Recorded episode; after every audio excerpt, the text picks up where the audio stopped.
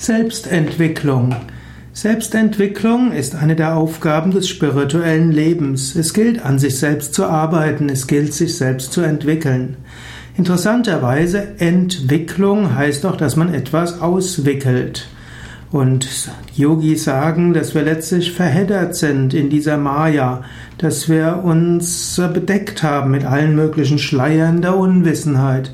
Selbstentwicklung heißt, all diese Schleier loszuwerden und zu erfahren, wer wir wirklich sind. Und Yogis sagen, die wahre Natur ist Satchit Ananda, Sein, Wissen und Glückseligkeit.